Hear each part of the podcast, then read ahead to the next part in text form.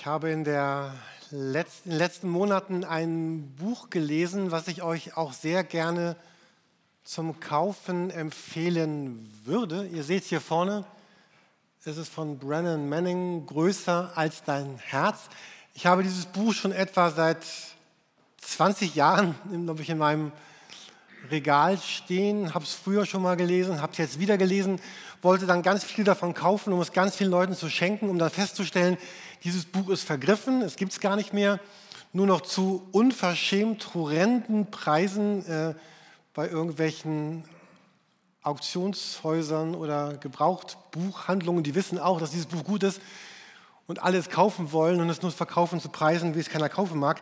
Jedenfalls dieses Buch von Brennan Manning, er er beschreibt dort in dem Buch, was, was Gnade bedeutet, was, was Gnade heißt. Und ich möchte euch ein paar Sätze aus seinem letzten Kapitel vorlesen.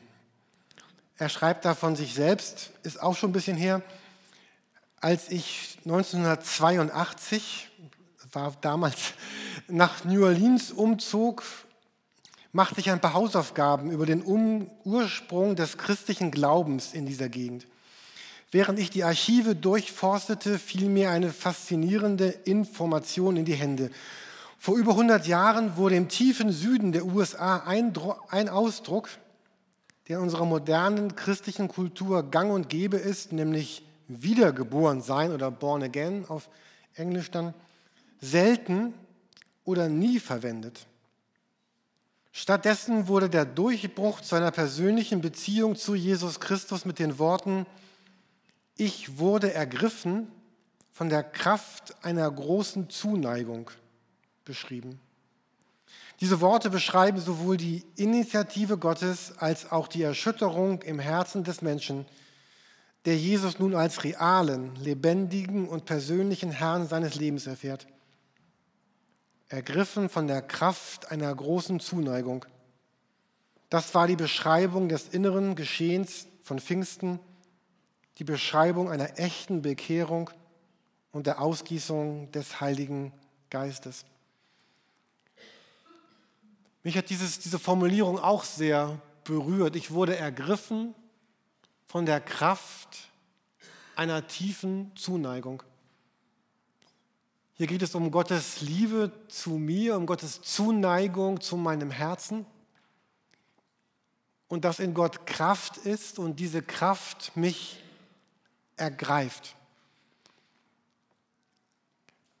Ich weiß, dass das kalendarisch nicht stimmt, aber irgendwie ist jetzt so die Hälfte des Jahres, stimmt nicht, aber so gefühlt, so nach, nach den Sommerferien, September, so, wir starten nochmal den zweiten Teil des Jahres bis Weihnachten, dann kommt ein neues Jahr.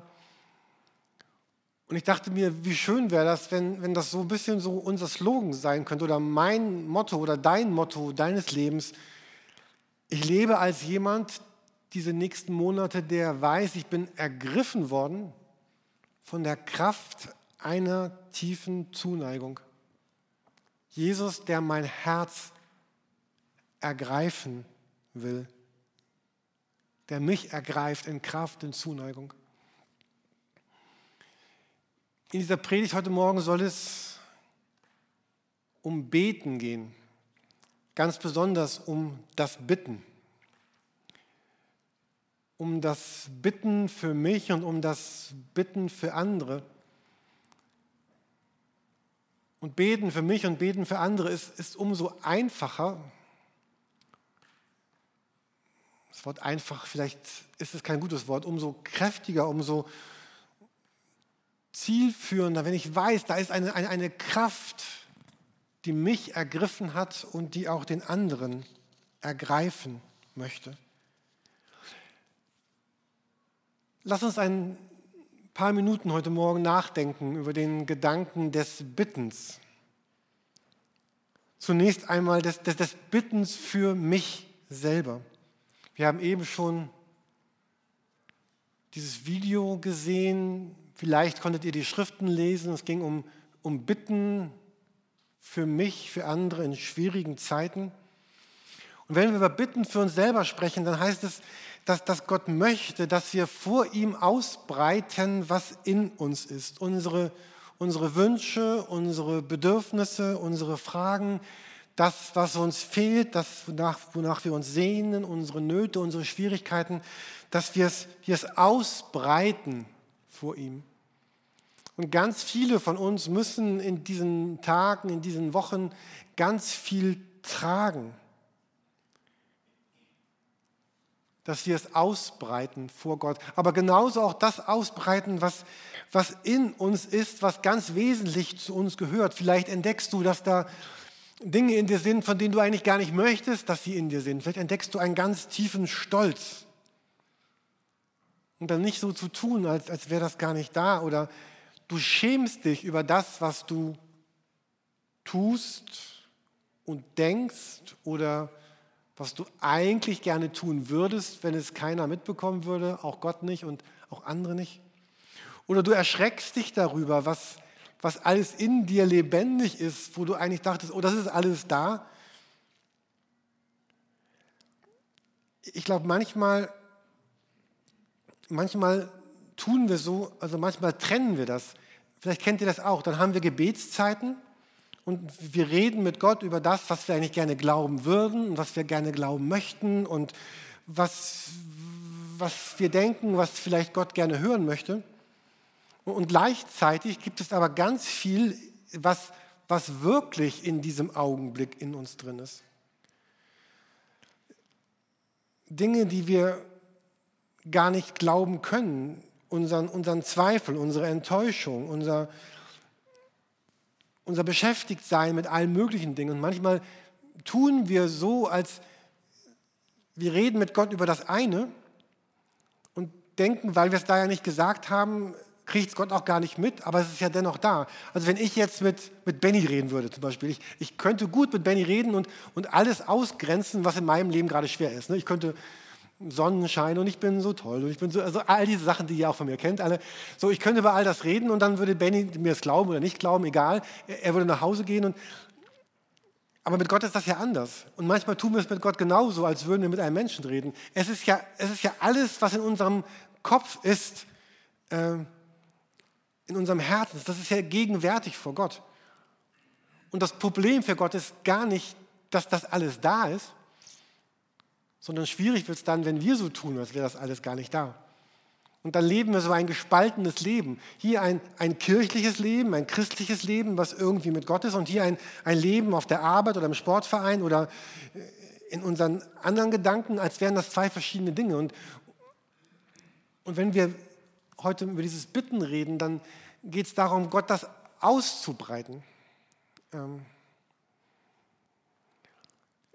erkennt ihr das auch? Ich habe diesen Gedanken, habe eigentlich gerade keine Lust zu beten, aber ich bete mal ganz schnell, damit Gott zufrieden ist. Aber eigentlich denke ich, ich möchte eigentlich jetzt auf die Amazon-Seite gehen und gucken, wo finde ich meinen, keine Ahnung, das, was ich gerade kaufen will. Und dann, statt Gott statt Gott zu sagen, Gott, eigentlich würde ich viel lieber gerade bei Amazon gucken, ob es da meinen Quadrocopter billiger gibt, billiger gibt, den ich kaufen möchte.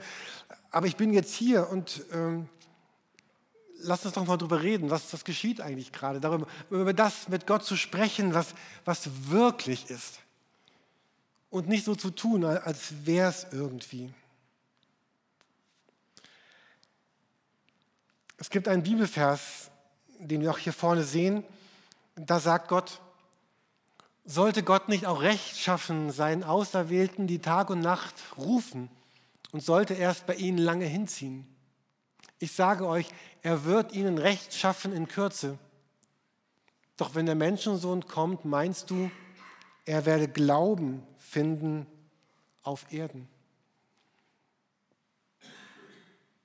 In diesem Text in der Bibel geht es darum, da wird so eine Geschichte erzählt, dass da so eine Witwe ist, die, die Recht bekommen will vor einem ungerechten Richter und dann diesen Richter so lange nervt, bis sie ihr Recht bekommt. Und dann sagt Gott, wenn schon diese Witwe bei diesem ungerechten Richter ihr Recht bekommt, um wie viel mehr werdet denn ihr, meine Kinder, wo ich euer Vater bin, werde ich dafür sorgen, dass ihr all das Recht bekommt, was euch zusteht, dass ihr das bekommt, was wichtig ist für euer Leben.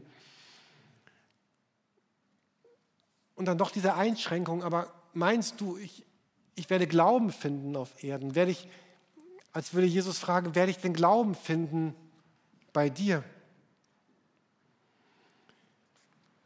Ich wünsche uns, dass dieses zweite Halbjahr dieses Jahres davon geprägt ist, dass wir, dass wir Gott unsere, unsere Bitten sagen. Herr, das ist mein Leben, das ist meine Wirklichkeit, das ist das, wonach ich mich sehne.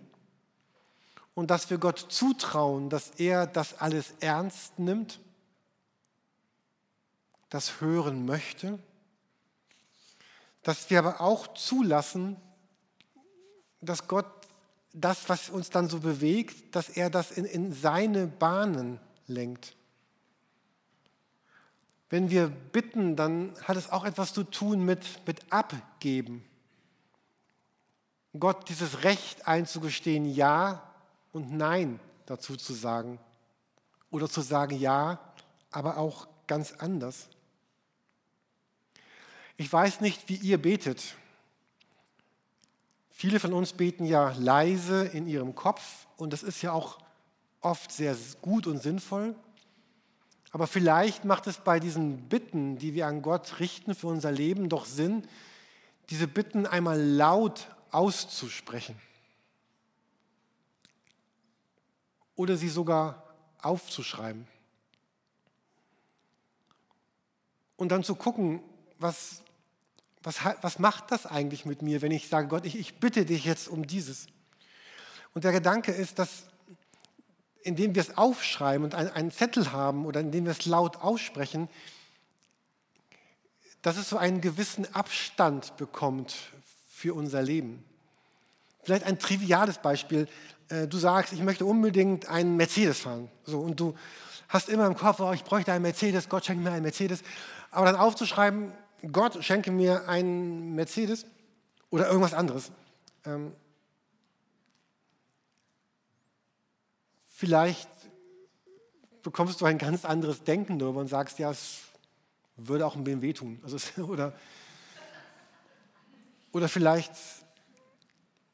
also jetzt ganz ernsthaft, so dieses, äh, die, diese Dinge, die wir im Herzen haben. Ich, manchmal haben wir solche Wünsche, oh, ich wünsche mir das und das, dass das in meinem Leben passiert es einmal aufzuschreiben, Gott, ich wünsche mir, und zu sagen, wünsche ich mir das, dass das wirklich, will ich das wirklich haben? Will ich das wirklich sein? Und vielleicht kann Gott dann nochmal ganz anders beginnen, mit dir darüber zu sprechen. Für mich selber zu bitten und Gott meine Bitten hinzuhalten, hat etwas zu tun mit einer ganz starken Befreiung. Kennt ihr solche Bitten oder solche Wünsche, die ganz stark sind in eurem Leben? So stark, dass sie euer Leben fast schon zu, zu dominieren scheinen, von denen wir nicht frei werden. Wo wir sagen, ich kann eigentlich erst dann glücklich werden, wenn diese Bitte erfüllt ist. Und dann im Gebet diesen Abstand mit Gott zu gewinnen. Gott, das ist diesen Abstand zu dieser Bitte zu gewinnen. Und dann in Gott in dem Beten eine ganz tiefe Sicherheit und Geborgenheit zu finden, die viel größer und viel mächtiger ist als das, dass diese Bitte erfüllt wird. Ich will damit nicht sagen, dass Gott alle unsere Bitten nicht erfüllen wird, wenn wir sie nur weit genug weghalten von uns, aber dass wir Gott neu das Recht geben, auf unsere Bitten zu antworten, wie er es möchte und dass wir dann im Gebet einen Ort finden, wo wir eine ganz starke Gelassenheit finden, wo wir sagen, ich bin hier Gottes Kind, ich rede mit meinem Vater und ich habe Sicherheit und ich habe Schutz. Diese Witwe damals in diesem Gleichnis hatte keine Lobby, hatte keine Vertretung, hatte nur einen ungerechten Richter. Aber ich darf sagen, ich, ich habe eine Lobby, ich habe eine Vertretung. Da ist Jesus Christus, der bei Gott in diesem Augenblick für mich eintritt. Und da ist Gott der Vater selber, der sagt, Jürgen, du bist mein geliebtes Kind, ich will dich in meine Arme nehmen. Und ganz neu Gottes Schutz und Gottes Macht über unser Leben zu erleben, indem wir bitten und bitten loslassen. Ich habe letzte Woche einen Text bekommen von Matthias Lehmann, das ist der junge Herr, der da oben seine Hand gerade hebt. Ähm, und in diesem Text geht es um das Innehalten, also stoppen, zurücktreten aus dem, aus dem Alltag und einen Moment des Tages innezuhalten Das ist ein Wort, was wir heute gar nicht mehr stark benutzen. Ne? Innehalten. Das heißt so stoppen, zurückgehen, mein Leben mit Gott gemeinsam kurz angucken. Und am Ende dieses Textes heißt es, innehalten heißt, dich an dem festzuhalten, was jenseits der Zeit ist. Es heißt, dich an Gott festhalten, der alle Zeit übersteigt und der dir jeden Augenblick schenkt. In diesem Innehalten ist die Zeit nicht mehr flüchtig. Sie will dich nicht mehr auffressen, sondern sie kommt dir als unberührte, kostbare Zeit entgegen. Lebe jetzt, in diesem Augenblick, in dieser Zeit. Sie gehört dir. Sie ist Gottes Geschenk, denn er ist der Ursprung aller Zeit.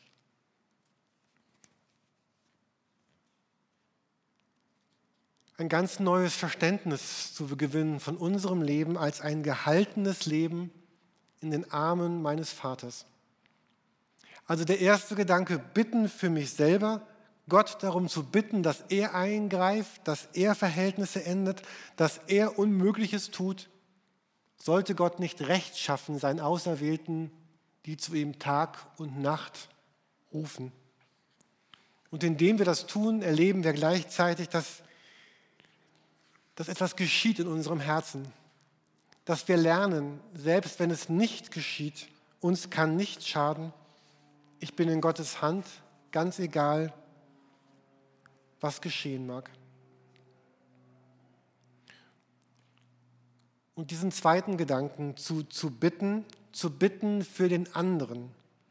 Denn für den anderen ist sie ja auch da, diese Kraft dieser tiefen Zuneigung.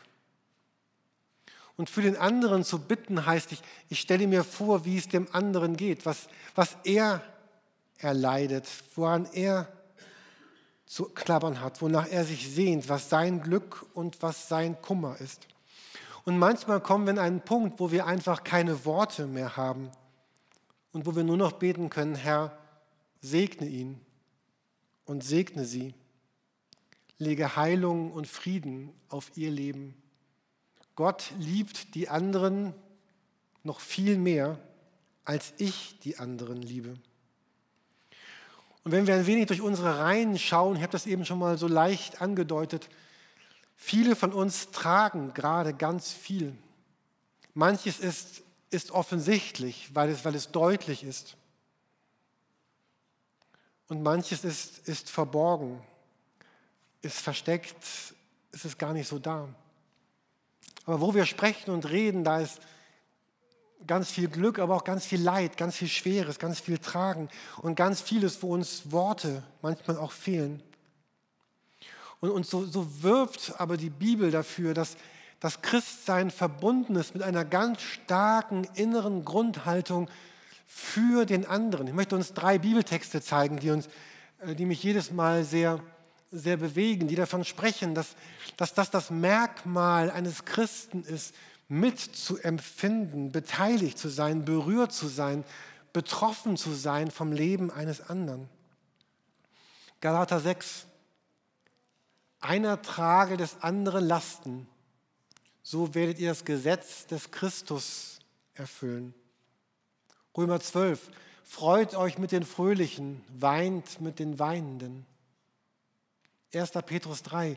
Vergeltet nicht Böses mit Bösem oder Scheldwort mit Scheldwort oder heute würde wir sagen dummen Spruch mit dummem Spruch, sondern segnet vielmehr, weil ihr dazu berufen seid, dass ihr den, den Segen erbt. Und ich finde das so eine starke Berufung. Und lasst uns vorstellen, dass, dass alle Christen dieser Stadt andere Christen und andere Menschen auf dem Herzen tragen, wo sie sagen, ich, ich trage deine Lasten mit, ich, ich freue mich mit dir und ich weine mit dir. Auch dieser Petrus-Text finde ich sehr stark. Es geht darum, dass, dass Gott sagt, wir sollen einander segnen. Und, und eigentlich denken wir, dieses einen anderen zu segnen, das ist doch eigentlich Gott vorbehalten. Wer bin ich denn, dass ich dich segnen könnte? In mir ist ja gar keine Kraft, in mir ist ja gar nichts, was, was es rechtfertigt, dich zu segnen und segnen. Und doch sagt Gott, ich, ich gebe dir meine Kraft. Du bist ja berührt von meiner Kraft. der Kraft meiner tiefen Zuneigung. Und du sollst jemand sein, der andere Menschen, in Klammern, in meinem Namen, aber der sie segnet, der ihnen Gutes schenkt und Gutes wünscht und gute Worte sagt und jemand zu sein, von dem Kraft und Liebe und Heil ausgeht. Einer trage des anderen Lasten. In der nächsten Woche wollen wir wieder ein wenig bauen. Das heißt, wir werden einige Lasten auch tragen und, und, und, beschäftigt sein, heißt immer schmutzig zu werden. Irgendwie sich dreckig anzuziehen. Also bitte kommt nicht in euren besten Sachen nächste Woche. Zwischen Montag und Dienstag werden wir Pastoren und Jonathan den ganzen Tag da und arbeiten. Äh, kommt gerne dazu, ruft vorher kurz an und zieht euch dreckig an, ähm, damit ihr schmutzig werden dürft. Ähm, betet füreinander. Und indem ich für einen anderen bete, sehe ich ihn mit Gottes Augen. Wenn ich für dich bete, dann kann Gott ganz neu seine Hoffnung für den anderen in mein Herz geben. Segnen heißt, ich wünsche dem anderen von ganzem Herzen, dass er Gottes Liebe, Gottes Nähe und das Gute erlebt. Und es hängt nicht an meinen guten Gefühlen für den anderen. Wir werden nicht für jeden anderen Menschen dieser Welt, dieser Kirche, manchmal nicht einmal unseres Hauskreises, werden nicht für jeden Menschen warme und wonnige Gefühle haben. Und darum geht es auch gar nicht. Dieses Segnen des anderen ist losgelöst von meinem Gefühl. Und das gilt besonders für die Schwierigen, für die, die nicht so sind, wie ich gerne hätte, dass sie sein sollten. Und für sie zu beten heißt nicht, bitte Herr, mach sie jetzt so, dass sie meinem Bild entsprechen. Zeig ihnen, dass sie nicht richtig sind, weil ich bin ja richtig, sondern beten für den anderen bedeutet, Gott, zeige dich in seinem, in ihrem Leben, mach es gut. Manchmal ist unser Umgang in Kirchen ja davon geprägt, dass wir denken, eigentlich weiß ich ganz gut, was für den anderen gut ist. Ich weiß das Richtige für den anderen und suche nur einen stimmigen Weg, ihm das zu sagen. Und genau das ist damit nicht gemeint, sondern es geht darum, dem anderen das Gute zu schenken und das Gute zu wünschen. Verbunden zu sein miteinander. Manchmal haben wir vielleicht die Sorge, wenn im Leben anderer Menschen etwas gerade sehr schwierig läuft und wir ihnen noch Gutes tun, ja, machen wir uns da nicht irgendwie, sind wir da nicht mitschuld, dass es bei dem so schwer läuft? Und wir brauchen diese Angst nicht zu haben. Gott, Gott sorgt für mich und Gott sorgt für den anderen. Und wenn wir uns danach sehnen, dass Gott uns mit seiner Liebe und seinem Heiligen Geist erfüllt, dann, dann wird das tun und wird das schenken und wird es dem anderen geben. Bitten füreinander führt immer zusammen und nie auseinander. Ich stelle mir eine Christenheit in Deutschland, in Hamburg vor, die, die bittet füreinander, die ihr, ihr Herzblut gibt für den anderen. Und dass wir gemeinsam für uns selber und für den anderen vor Gott treten. Wenn wir beten für den anderen, werden sich drei Dinge verändern. Zunächst einmal werde ich mich verändern. Beten für den anderen wird mich selber verändern. Ich bin dann nicht mehr der, der über andere den Kopf schüttelt, sondern ich bin der, der für andere die Hände hebt oder die Hände faltet, je nachdem, was eure bevorzugte Gebetshaltung ist. Und Gebet für den anderen schafft, dass aus meinem Leben etwas etwas, etwas Gutes hervorgeht, an, an Liebe, an, an Wärme, an, an Wertschätzung. Und beten für den anderen vertreibt Bitterkeit, vertreibt Ironie, Streit um Meinungen, Streit um Nebensächlichkeiten. Wenn mein Herz für den anderen schlägt, wird von mir etwas ausgehen in diese Welt hinein. Die Frage ist, was für ein Mensch möchtest du sein am Ende deines Lebens? Möchtest du ein, ein bitterer, ein, ein harter, ein, ein rechthaberischer, ein, ein missmutiger Mensch sein? Ein Mensch, von dem Härte und Hartes ausgeht? Oder möchtest du sein, jemand sein, von dem Güte und Milde in diese Welt hineingeht. Gottes Segen und das Gute. Ich wünsche uns Herzen, in denen Raum ist für den anderen. Herzen, in die ihr andere einladen könnt, darin zu wohnen, darin teilzuhaben. Und dass jeder von uns so ein Ort der, der Güte und des Segens und der Heilung für diese Welt wird.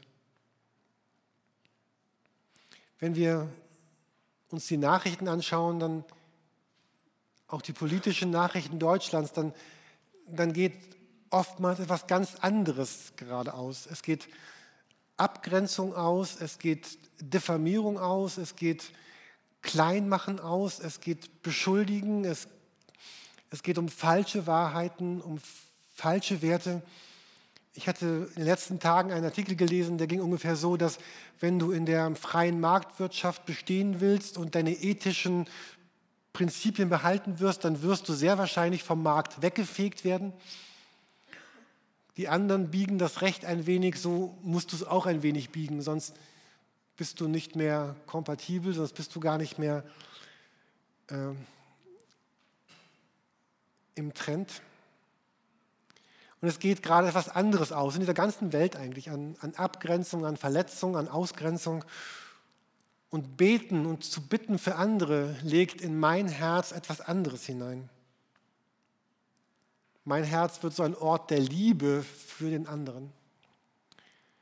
Bitten für den anderen verändert aber auch den anderen, weil er merkt, mir kommt Gutes entgegen.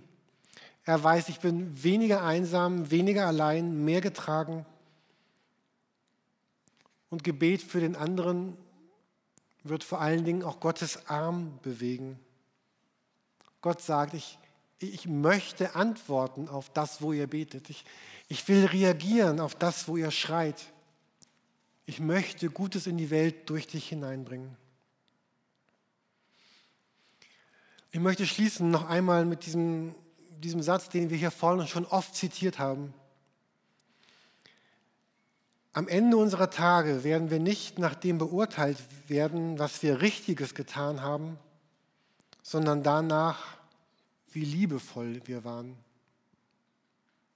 Am Ende unseres Lebens wird es nicht darum gehen, dass wir ganz viel richtig gemacht haben, sondern danach, wie liebevoll wir waren. Und ich frage mich, ob es das nicht wert ist, dafür zu leben. Und natürlich möchte ich am Ende meines Lebens vieles richtig gemacht haben. Und ich möchte natürlich mehr richtig als falsch gemacht haben. Aber noch mehr möchte ich jemand sein, der in all seinem Irren und all seinen Fehlern jemand sein, der von Herzen Gottes Herz gesucht hat. Ich möchte jemand sein, in dessen Herzen Platz ist für andere, der für andere betet. Und ich wünsche mir, dass andere für mich beten und bitten, dass auch für mich im Herzen von anderen Platz ist, wo ich sein darf. Auch dann, wenn ich manchmal oder vielleicht sogar öfter komisch oder seltsam bin. Dass Raum in meinem Herzen für dich, ein Ort der Hilfe, der Güte und der Heilung. Ich schließe mit diesem Zitat vom Anfang. Glauben heißt, ich wurde ergriffen von der Kraft einer tiefen Zuneigung. Und wenn wir jetzt gemeinsam dieses Glaubensbekenntnis singen, was wir, was wir glauben, wofür wir stehen, dann Lass uns darum beten, dass das Wirklichkeit unseres Herzens wird und diese Kraft dieser Zuneigung uns verändert und diese Welt verändert.